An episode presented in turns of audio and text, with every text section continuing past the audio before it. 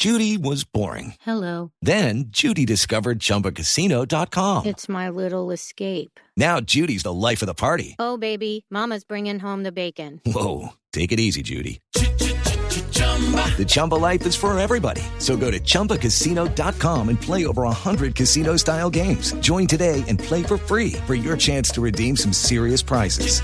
chumba ChumbaCasino.com. No purchase necessary. Void where prohibited by law. 18 plus terms and conditions apply. See website for details.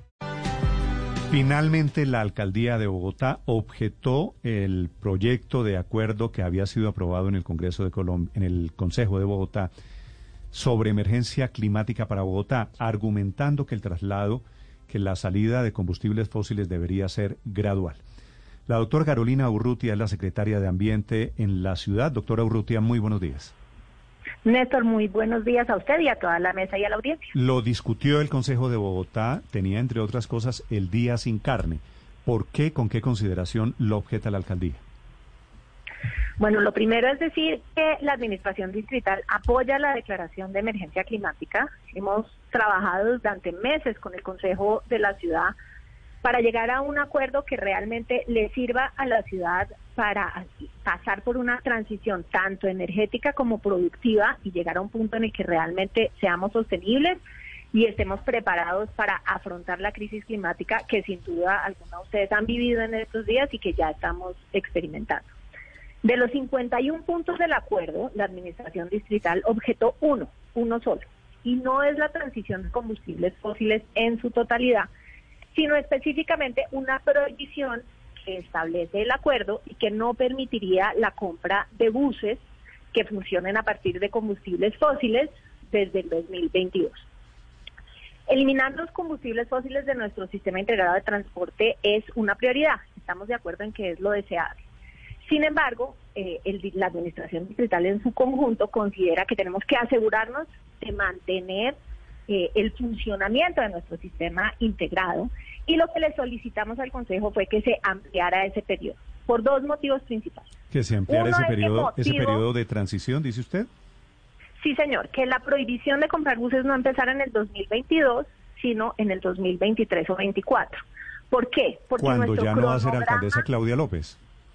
Pues puede ser en el 2023 cuando aún sea, pero es que lo que pasa es que nuestro cronograma de compra de buses del 2021 y el 2022 se vio gravemente afectado por la situación fiscal del distrito producto de la pandemia. Combustible fósil, estamos hablando básicamente de buses diésel, ¿verdad? Buses diésel, pero en este punto incluye también gas. Gas, Y gas también. Entonces, parte de lo que, y la doctora María Consuelo que está ahí con usted, le ha tocado estructurar esas compras de buses nuevos realmente tenemos que asegurar que podemos mantener el funcionamiento. Y, lo, y desde el punto de vista ambiental, que es por supuesto central en la discusión de este acuerdo, para nosotros es esencial evitar una de dos cosas, que tengamos que mantener en circulación los buses más viejos que funcionan a diésel, que son más graves no solo en materia de cambio climático, sino también en materia de calidad del aire, esos no los podemos mantener en circulación. Si es necesario que algunos de ellos los reemplacemos por buses que funcionan con gas, no es lo ideal en términos de gases de efecto invernadero, pero sí nos da una transición. Y lo segundo es que tampoco podemos disminuirle a los bogotanos y bogotanas la, la circulación, el funcionamiento, la cantidad de rutas a las que pueden tener acceso. Si no tenemos plata para comprar buses solo eléctricos, que es lo que propone el acuerdo desde el 2022, tendríamos que disminuir la frecuencia, mantener los buses más viejos, más contaminantes circular. ¿Esto no era exactamente lo contrario a lo que había dicho Claudia López en campaña, que había criticado durísimo a Enrique Peñalosa, le dijo que era ciego intelectualmente, porque él decía exactamente lo mismo que usted está diciendo en este momento? Pues yo creo que, sin duda alguna, tenemos que embarcarnos en esa transición. Esa transición que venía desde la administración pasada y que hay que darles el crédito y estamos construyendo en ese sentido sobre lo construido de pasar por esa transición. Lo que no podemos es quedar con la posibilidad de incumplir un acuerdo del Consejo si la situación fiscal del distrito no da. Ahora, lo que procede después de haber objetado este acuerdo es que estamos en reuniones toda esta semana con el Consejo para examinar en detalle ese cronograma de reemplazo de buses y llegar a un acuerdo que no le ponga la soga al cuello al distrito en términos de que buses circulan de acuerdo con los recursos disponibles, porque no nos podemos no podemos olvidar que los recursos que dispone el distrito para la compra de buses y para todas sus intervenciones vienen de los impuestos de los bogotanos y bogotanos. Si disminuye el recaudo, tenemos menos recursos. Entonces, no nos podemos poner la cega al cuello y eso no implica que no estaremos haciendo, y eso es lo que le hemos ofrecido al Consejo, que tengamos una comisión de estudio permanente que asegure que el distrito está haciendo todo lo que tiene que hacer para reemplazar esos buses. Sí, es decir, de aquí en el gobierno de Claudia López seguirán comprando buses de energías fósiles, básicamente buses diésel y buses, buses a gas, hasta el 2023 o 2024. La idea es tener que recurrir a eso lo menos posible. Lo cierto en el momento es que el análisis de Transmilenio es que los buses eléctricos nos cuestan hasta 30% más. Okay. Entonces, tenemos que sacar los buses más sucios de todos y hacer todo el esfuerzo posible, asesorados no solo por el Consejo de la Ciudad, sino por los mejores expertos del país e internacionales, para lograr esa compra de buses, todos eléctricos en la, en la medida de lo posible.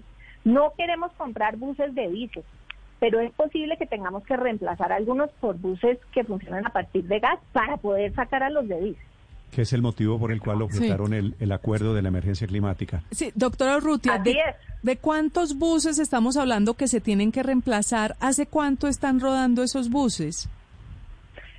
Luz María, eh, los detalles del número de buses exactos es mejor hablarlos con Transmilenio para que yo no le vaya a decir una imprecisión, pero sí tengo claro que los buses que tenían que salir de circulación en 2021 y que pasaron por el tema de recursos al 2022 son 800 que son aquellos que son están entre los más viejos del SITP y que tienen que salir con urgencia del sistema.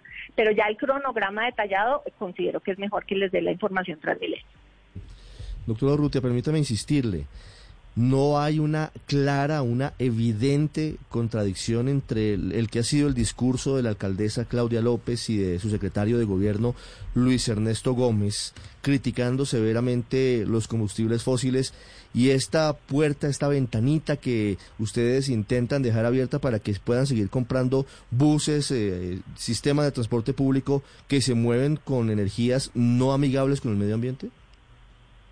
Mire, el tema de la transición energética es uno de los grandes retos que enfrentan no solamente las ciudades, sino la humanidad en este momento. Yo como secretaria de Ambiente estoy convencida de que tenemos que eliminar los combustibles fósiles, no solamente de nuestro sistema integrado de transporte, sino de toda la ciudad. Sin embargo, tenemos que tomar en cuenta la ciudad que somos, la población que tenemos y la dependencia que tenemos del transporte público. No podemos acelerarnos en un proceso de generar mala política pública simplemente para hacer un discurso, digamos, mm. populista o popular. Mm. Tenemos el firme compromiso de sacar mm. los combustibles fósiles en la medida en que sea posible, pero no podemos dejar a los bogotanos y bogotanas en una peor condición de transporte público o en una situación, digamos, dejar el sistema quebrado para lograr eh, hacer este, esta, digamos, declaración de que podemos sacar todo al mismo tiempo. Yo estoy comprometida y empujo al sistema. ¿Usted trabajó en la campaña de Claudia López hace un año? No, señor, yo no trabajé en la campaña. Se nota. Doctora Urrutia, muchas gracias. Feliz día. Gracias a ustedes, la doctora Carolina Urrutia. Digo, se nota, porque Ricardo, una cosa era lo que decía Claudia López hace un año, que decía que Peñalosa era ciego intelectualmente. Una cosa era lo que decía Luis Ernesto Gómez en campaña hace un año, que descalificaba a este discurso de hoy que entendieron que una cosa es campaña y otra cosa es, que una cosa es gobernar y otra cosa es eh, buscar votos, sobre todo entre esos sectores que a ellos les parecían muy importantes de adquirir para su causa, para la alcaldesa Claudia López. Hablo de los ambientalistas, con hablo de los jóvenes. y esto es un cuestionamiento para la oposición en general. Mire, es un cuestionamiento para la oposición en general, es que la oposición está siempre criticando sin saber lo que hay, sin darle una oportunidad al gobierno de turno de que son los recursos que hay y lo que y lo mejor que se puede hacer con lo que hay. Entonces, ojalá sirva a futuro. El problema It's time for today's Lucky Land horoscope with Victoria Cash. Life's gotten mundane, so shake up the daily routine and be adventurous with a trip to Lucky Land. You know what they say, your chance to win starts with a spin. So go to luckylandslots.com to play over 100 social casino-style games for free for your chance to redeem some serious prizes. Get lucky today at LuckyLandSlots.com. Available to players in the U.S., excluding Washington and Michigan. No purchase necessary. VGW Group. Void where prohibited by law. 18 plus. Terms and conditions apply.